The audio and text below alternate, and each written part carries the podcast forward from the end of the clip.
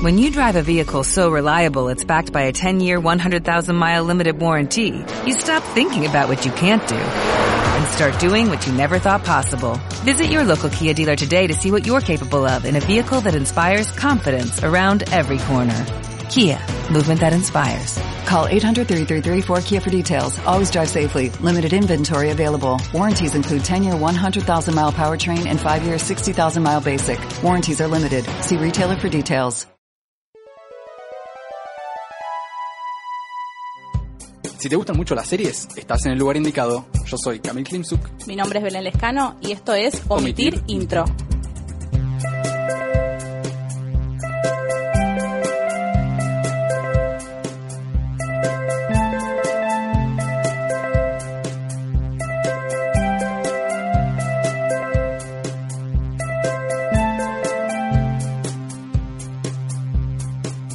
Episodio de hoy vamos a hablar de una de las series más importantes de los últimos años, serie que cambió la forma en la que vemos actualmente la ficción, Oh yeah. serie que mm, terminó después de ocho temporadas y obviamente extrañamos mucho, estamos hablando de Game of Thrones, ¿no? Sí, sí. Y para hablar de esta serie invitamos a un amigo también fiel seguidor eh, a la, de la casa. ficción, No soy tan experto igual. Sí, es humilde encima. nuestro amigo Sergio Sosa, quien es también creador de nuestra cortina musical, la Sí. que pueden escuchar al principio de los episodios y al final también. Para contrataciones después les pasamos el Claro, es la que pueden saltear antes de empezar el episodio. No, no, no, está creada, hecha especialmente para nosotros. Bueno, y vamos a hablar de Game of Thrones, pero no de una manera general, sino que vamos a mm, centrarnos en algunos personajes, corriéndonos del foco protagónico, que son claramente Jon y Daenerys. Vamos a hablar de los personajes, algunos más secundarios, otros menos, ¿no? más protagónicos. Más queridos, menos queridos. Y creo que son todos queridos los que elegimos, me parece. Eh, claro, particularmente. Personalmente, en realidad. Sí. Cada uno tiene como su preferencia. Cuando... Claro, yo tengo mis preferidos, pero en realidad no voy a hablar de mi preferido. Es algo raro, ¿no? Porque uno generalmente elige a su preferido, pero en este caso la idea surgió en realidad cuando vi o cuando vimos en general la, el segundo episodio de la última temporada de Game of Thrones, que se llama A Night of the Seven Kingdoms. Episodio que a mí me encantó particularmente. Hermoso. Eh, fue Tuvo un lindo muchas, momento. muchas contras al mismo tiempo, ¿no? Como que mucha gente decía, no pasó nada, pero creo que, a ver, fue una temporada muy corta, fue una temporada muy apresurada, no vamos a hablar de eso porque no viene Claro, al caso. como toda temporada tuvo críticas. Claro, pero para hacer un, digamos, un segundo episodio de temporada de Game of Thrones, particularmente el modo de narración que tiene, estaba muy, muy a ritmo de lo que venía haciendo la serie, lo que queríamos ver, que eran los reencuentros, eh, ciertos cierres, algunas despedidas.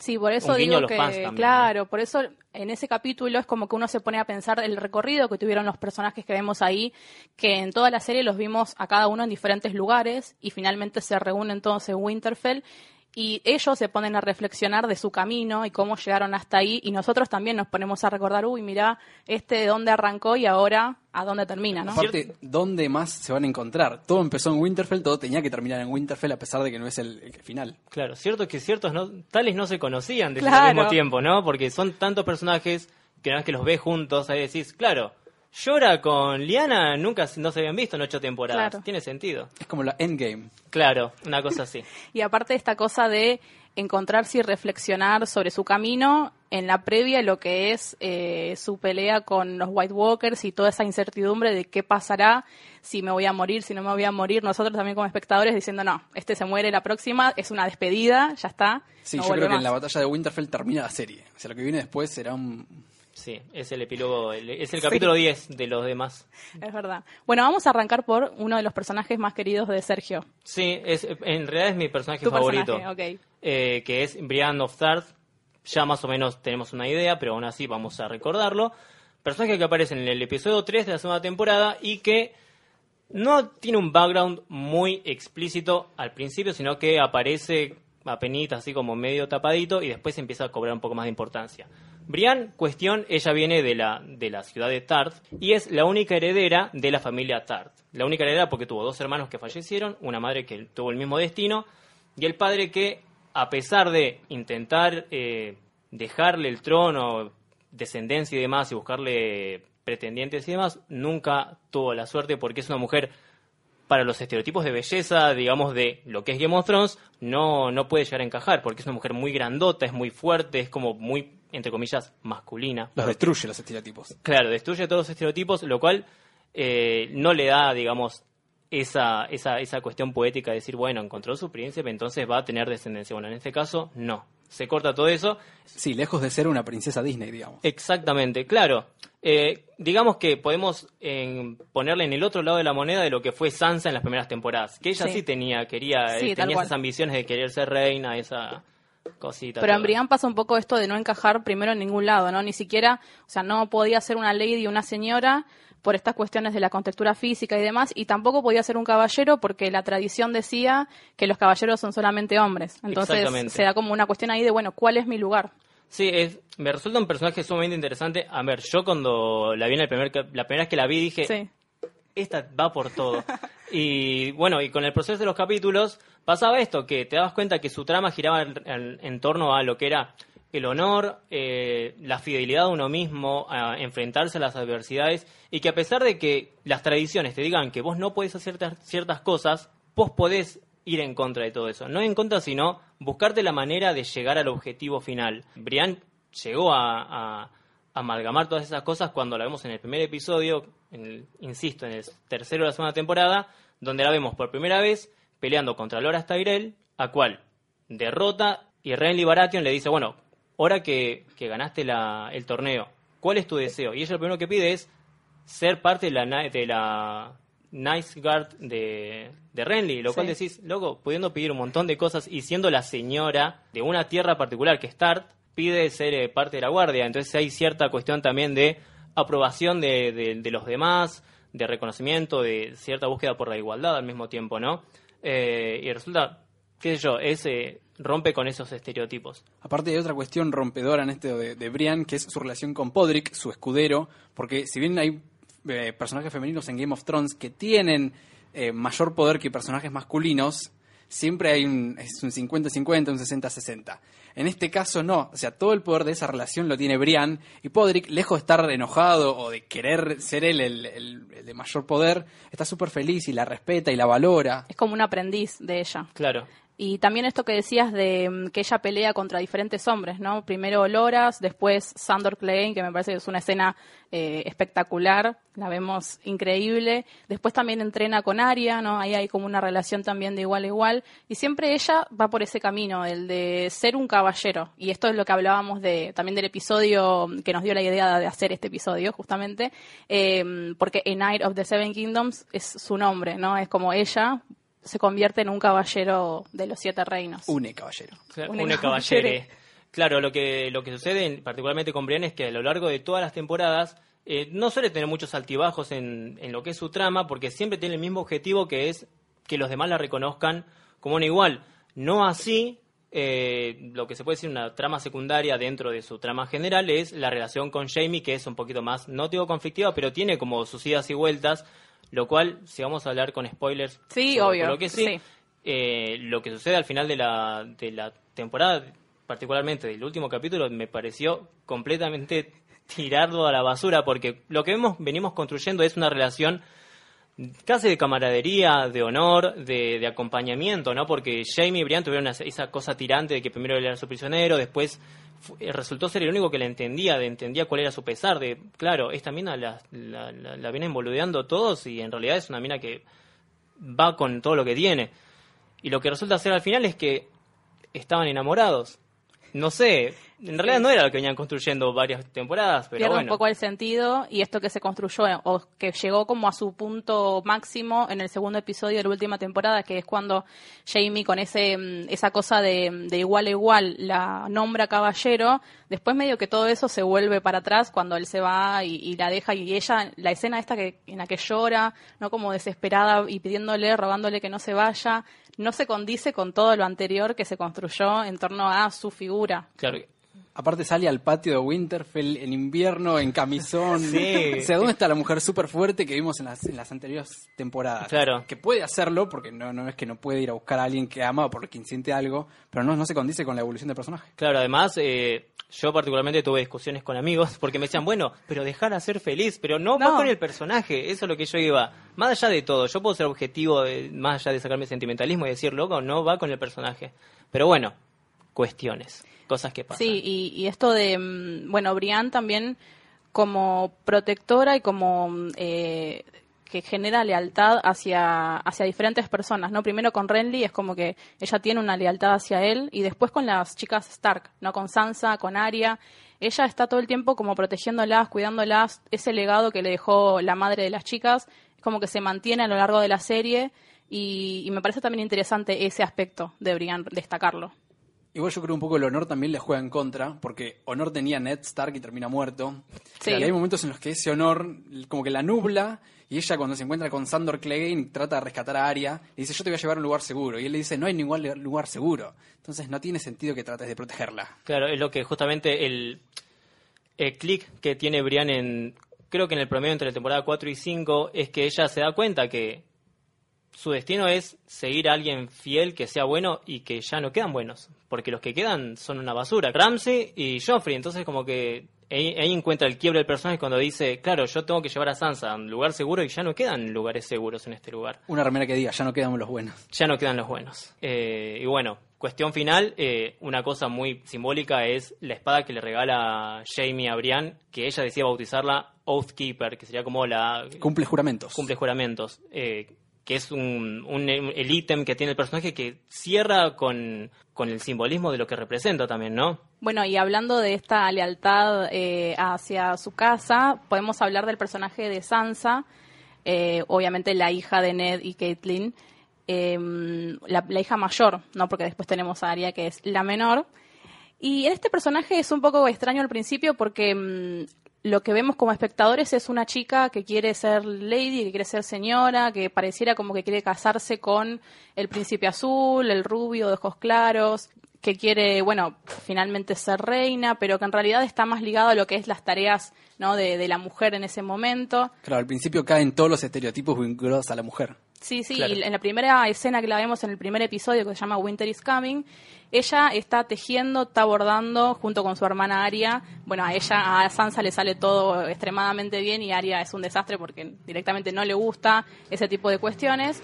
Entonces ahí ya nos, nos te- tenemos como el principio ¿no? del personaje eh, ahí planteado, pero en realidad si volvemos a ver ese primer episodio, que es algo que yo hice hace poco porque todavía no supero la serie, claramente, también vemos, hay una parte en la que, bueno, como sabemos en el primer episodio, Robert llega a Winterfell para pedirle barra exigirle a Ned que sea eh, la mano del rey.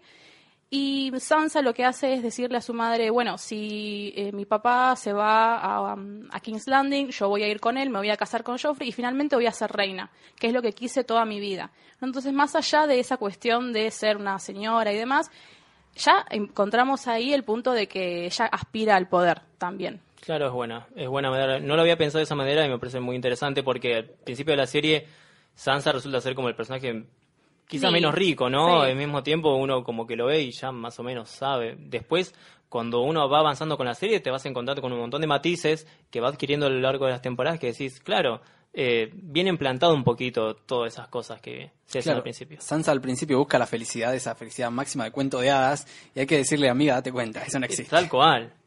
Es verdad, no, es verdad. Y mm, bueno, con respecto a esto, también ella lo que, mm, lo que le pasa, me parece, al personaje también es que se despoja un poco de esa identidad Stark desde el principio, porque ya al segundo episodio viajan a King's Landing todos juntos, eh, el padre, bueno, Ned, eh, Arya, rey, Cersei, todos los personajes viajan y ella empieza a adquirir cierta mm, familiaridad con estos personajes Lannister y deja un poco atrás esa, mm, ese origen que tiene de su familia. No me parece entonces, eh, ya desde su vestimenta, ¿no? Ella se viste en las primeras temporadas con ropa clara, tiene un colgante, un collar de libélula, que también es como, bueno, la, la ilusión, eh, esto de poder irse a otro lugar que no sea poder salir de su casa, ¿no?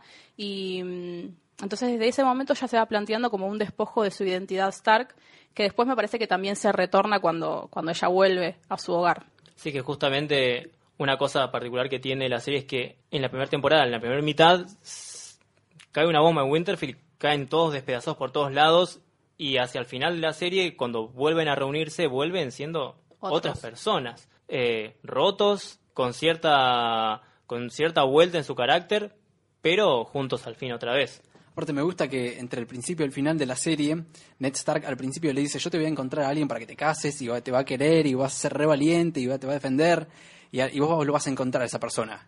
Y al final ella termina encontrando a esa persona y es ella misma. Sí, porque recordemos que se casó con varios hombres, todos, bueno, salvo Tyrion, Claro. todos este, un desastre horrible, todo que ejerciendo violencia sobre ella, maltratos, abusos y demás.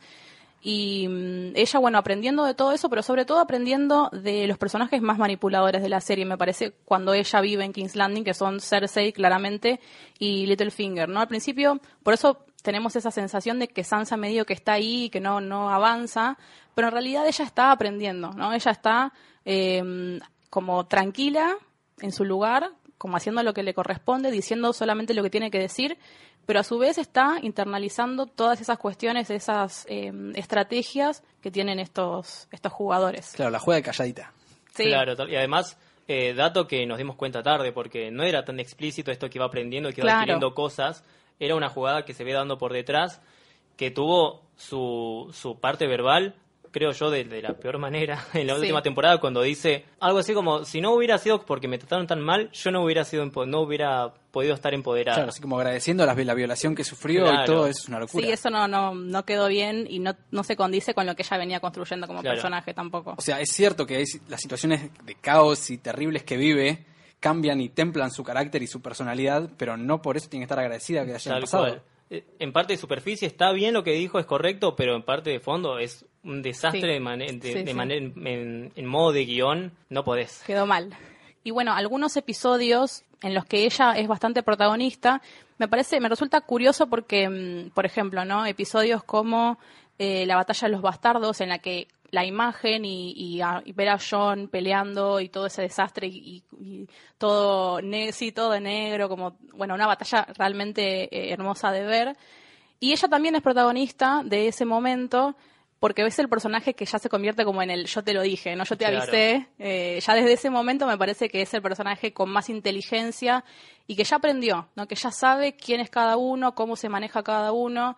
Y, y bueno, le- después obviamente aparece con eh, los soldados de Littlefinger, como diciendo, bueno, acá estoy yo, denme bola, yo también puedo gobernar, yo también puedo generar estrategias, y ahí es cuando John le empieza a, dar más, más poder, ¿no? También.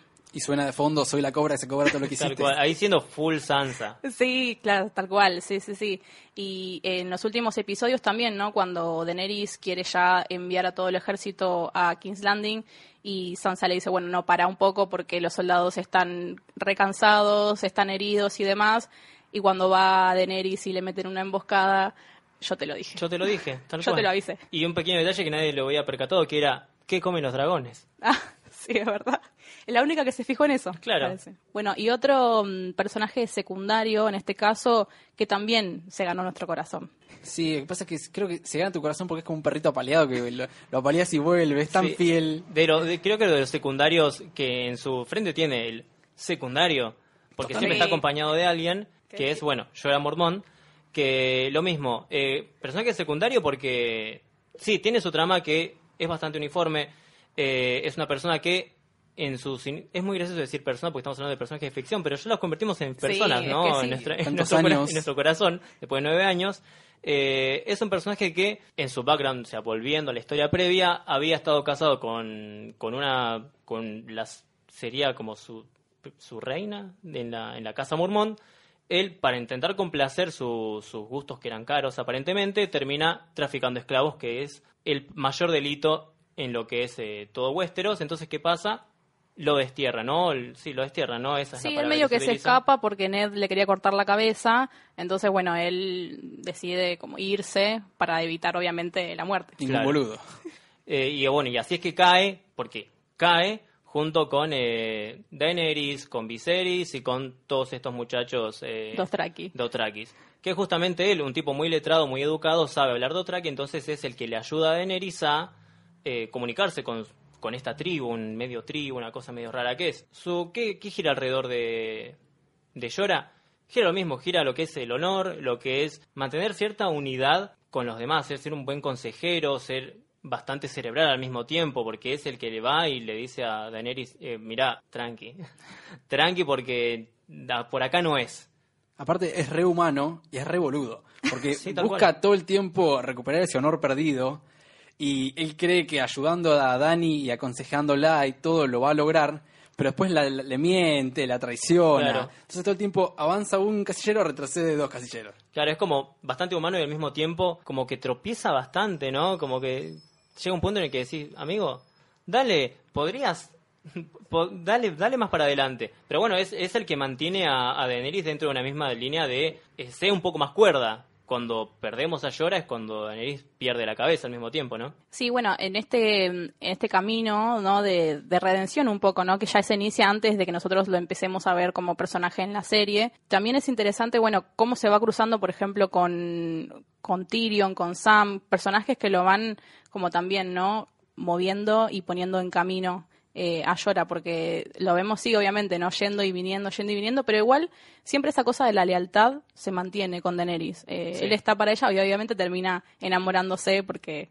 es Porque así. Daenerys. Porque es boludo- es un boludo, está bien, lo dijo bien Camil. Pero bueno, es verdad que sí lo mantiene lejos de la locura y cuando llora eh, finalmente... Ay, qué, fe- qué escena tan triste, ¿no? Sí. Pero me parece que no, me- o sea, está bien el, su final en sí. Recupera su honor. Digo, da- dar la vida por ella es recuperar un poco ese honor. Claro, porque él le dice que la- literalmente muere mirándole a los ojos a su reina. Eh, el amor que lo lleva a la muerte, podríamos decir, un amor trágico. Sí, sí, porque además cuando él vuelve, después de esa mm, enfermedad que le agarra, ¿no? De, de Sí, las- Soria Gris. las piedras, vuelve y ella le dice, bueno, quiero, eh, él le dice a, a Daenerys, quiero volver a servirte, es lo que siempre quise, es lo que, lo que quiero hacer toda mi vida. Entonces, bueno, morir en los brazos de ella también es algo poético. Y un sabio personaje dijo, el amor es la muerte del deber. Wow. Tal cual. Mind blow. y otro personaje que no tiene nada que ver con Sansa es Arya, más allá de que son hermanas, que nosotros la vemos en la primera escena bordando con su hermana, borda muy mal, es malísima en eso, y la espada que recibe, casualmente le pone de nombre aguja.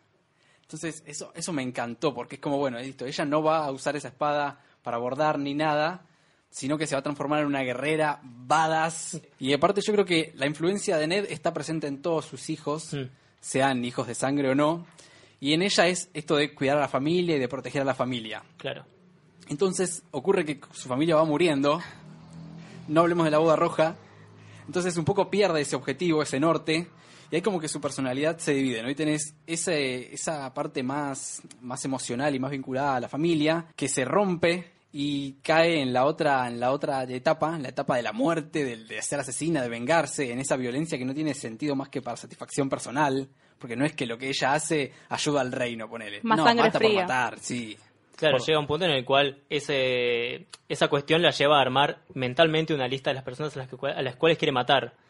Personalmente, o sea, cosas que para ella tienen sentido, porque, como decís, no va a salvar el reino matando a ta ta ta ta ta ta ta. Es que en realidad me parece que esa lista que ella arma es como más una forma de, bueno, después de todo esto malo que me pasó, me levanto todos los días o me acuesto a la noche y recuerdo esa lista para mantenerme, para, para seguir adelante, ¿no? Para tener un objetivo en la vida, más allá de que después esas muertes se concreten o no, esto de tener un objetivo y bueno, levantarte a la mañana para eso, porque si no, la verdad que yo, después de ver que me maten a toda mi familia casi, no tengo motivos para levantarme, directamente.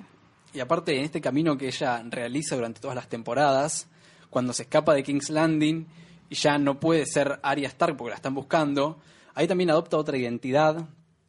Entonces pasa un poco con lo de. Sí. Deja de ser el, el- deja de ser encasillada y le empiezan a decir chico, porque ella también viste como que parece corta el un- pelo parece al un- mismo un tiempo. chico. Y después, en, cuando está con, con Tywin, también se hace pasar por otra persona. Y en la casa de, de Blanco y Negro cambia totalmente. Entonces, ella a lo largo de toda la serie va, va definiendo su identidad. Porque esa persona que ella quería ser y que le decían que fuese después, cuando él le dice, vas a ser una, una lady, vas a tener un marido que te quiera y todo, dice, no, esa no soy yo. Como ella no podía ser esa persona porque no quería, tiene que cambiar y ser otra persona. Sí, en esta construcción de su identidad también desde ese momento aparecen, como vos decís, personajes como Jaqen. Bueno, el, principio, el primero es Sirio Forel, que también la va eh, apuntalando en todo lo que es el entrenamiento y la disciplina y demás. Jaqen, que también no le, le enseña esto de ganarse el lugar, de pelear. Y por último, Sandor Klein, también tenemos al perro, que ocupa bastante de, de un- creo que hay una temporada casi entera que ellos están eh, eh, caminando, Escapando, sí, sí. escapando. Eh, entonces él, ese personaje también se convierte casi, no te digo en una figura paterna porque es demasiado, pero eh, en un personaje que la va guiando en algún sentido. Yo creo que Sandro es un personaje que a todos baja a la realidad, ¿no? Que te Sí. pone los pies sobre la tierra.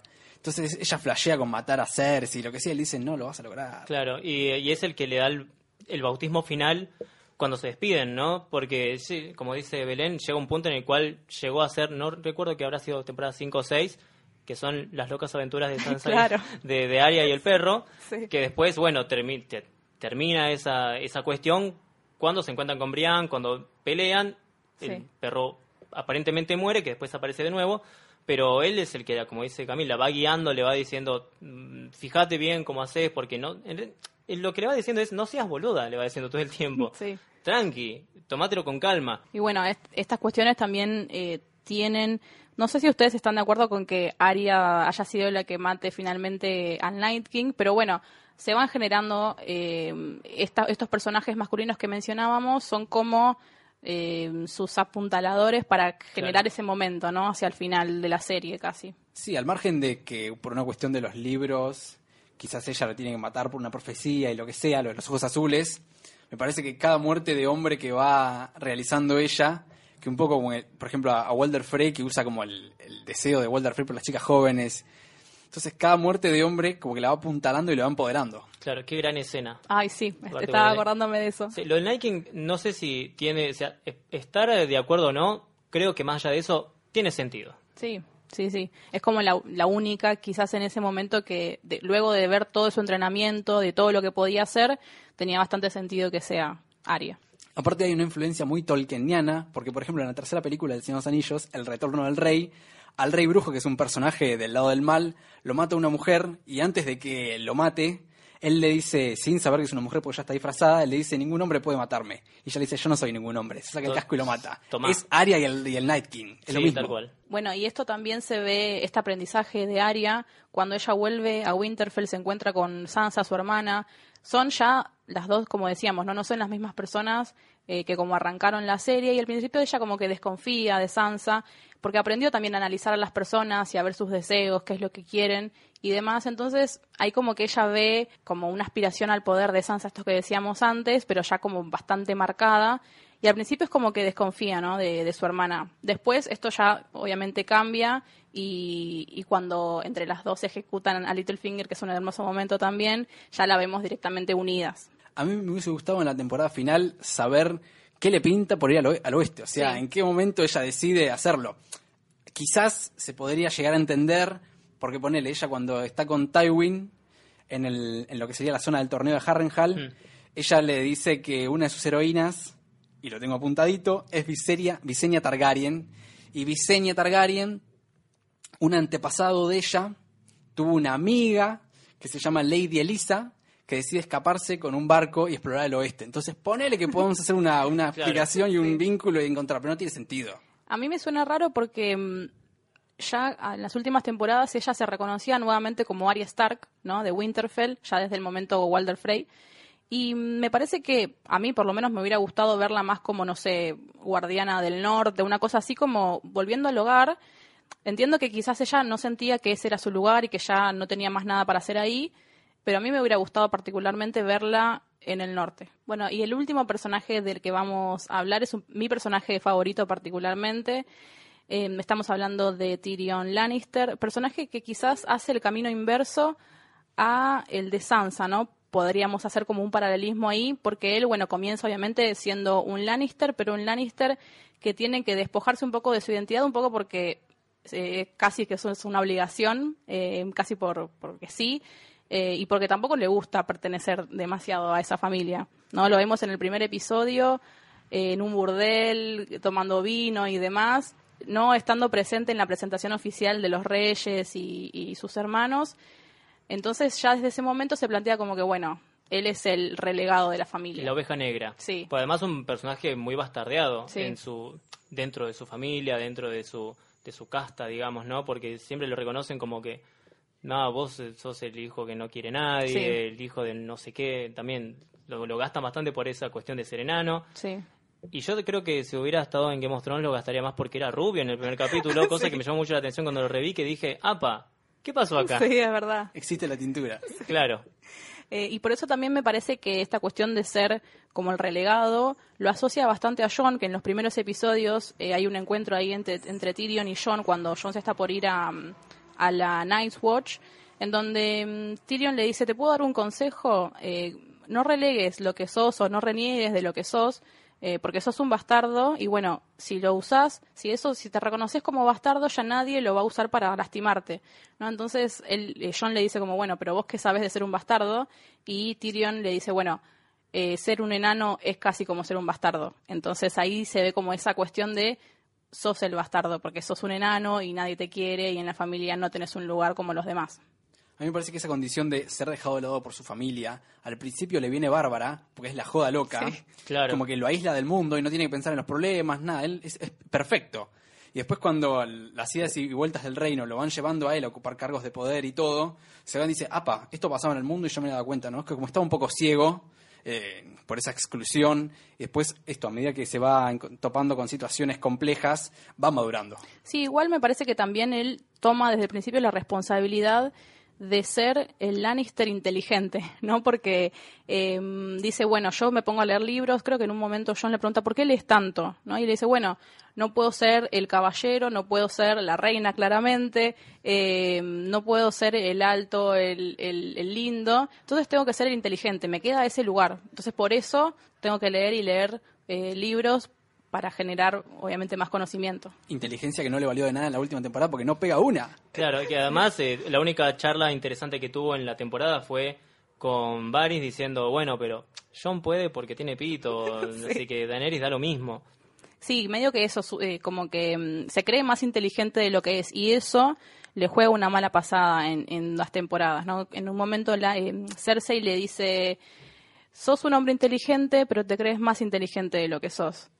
Y eso, bueno, Tyrion le dice como, eso me hace más inteligente que vos, pero en realidad es como una cuestión de subestimación y no, no le sirve demasiado eso. Y eso también le juega una mala pasada eh, cuando confía ciegamente en Daenerys y después eso se va medio al tacho. Aparte la fe ciega que tiene en, en Dani cómo él cree que ella va a cambiar y que va a ser buena de- de un, de un día para otro y nada que ver. Sí, pero más allá, más allá de eso, me parece que está bueno como personaje, es mi favorito porque él quiere como, eh, quiere justicia, quiere un buen gobernante, eh, es una buena persona en el fondo, por más de- a, pesar de sus errores y de que, bueno, al final reconoce que se equivocó, men- menos mal que lo reconoció, eh, es un personaje eh, valioso para la serie. Claro, y igual, de todas maneras, el lugar al que- en el que termina sigue, sigue siendo bastante lógico, ¿no? Sí. Eh, en, en- en esa mesa chica, más o menos eh, guiando cuáles son las decisiones de dónde va a ir el reino, de esas cosas, tiene muchísimo sentido. Eh, no así mm, la charla final diciendo, bueno, ¿qué hacemos con los prostíbulos? Decís, Sí, sí, eso no. Pero lo anterior, cuando empiezan a mm, ver quién puede ser el nuevo rey y demás, eh, es algo extraño porque él está encadenado, Claro, no es el- esposado, y él es el que decide. Es una claro, cosa. su, su último, ¿cuál es su última voluntad? Y los convence de que no lo maten, ¿no? Claro. Por eso genio. digo, la elocuencia de, de Tyrion, bueno, lo salvó, lo, lo hizo llegar hasta ese momento, ¿no? Porque no teniendo ninguna habilidad para pelear y habiendo estado en, en muchas eh, peleas, me parece que también esa cuestión le jugó muy a favor. Que sobrevive a todo, a la batalla de Aguas Negras, a la batalla de Winterfell. Sí. Eh, eh, sobrevive desmayado, además, ¿no? Buena, buen uso del elipsis. Se desmaya, se despierta y ya terminó todo. Bueno, hasta acá llegamos entonces con el especial de Game of Thrones. Le agradecemos mucho a nuestro amigo Sergio Sosa. De nada, gracias por invitarme. Eh, ¿La pasaste cuando quieran me pueden... Sí, la pasé muy bien, muy cómodo acá, ¿eh? Ah, Además somos amigos, todos amigos Obvio. acá. Claro. Eh, incluso la operadora Laura que está del otro lado, que también está sonriendo como siempre. Eh, también le agradecemos a Sara Sexa por el espacio. Les contamos que nos tomamos un pequeño break, un pequeño descanso, No lloren, no lloren, volveremos. en el que seguramente vamos a seguir mirando series, obviamente. Siempre. Así que nos encontramos en un tiempito. Les agradecemos por escuchar. Chau, chau.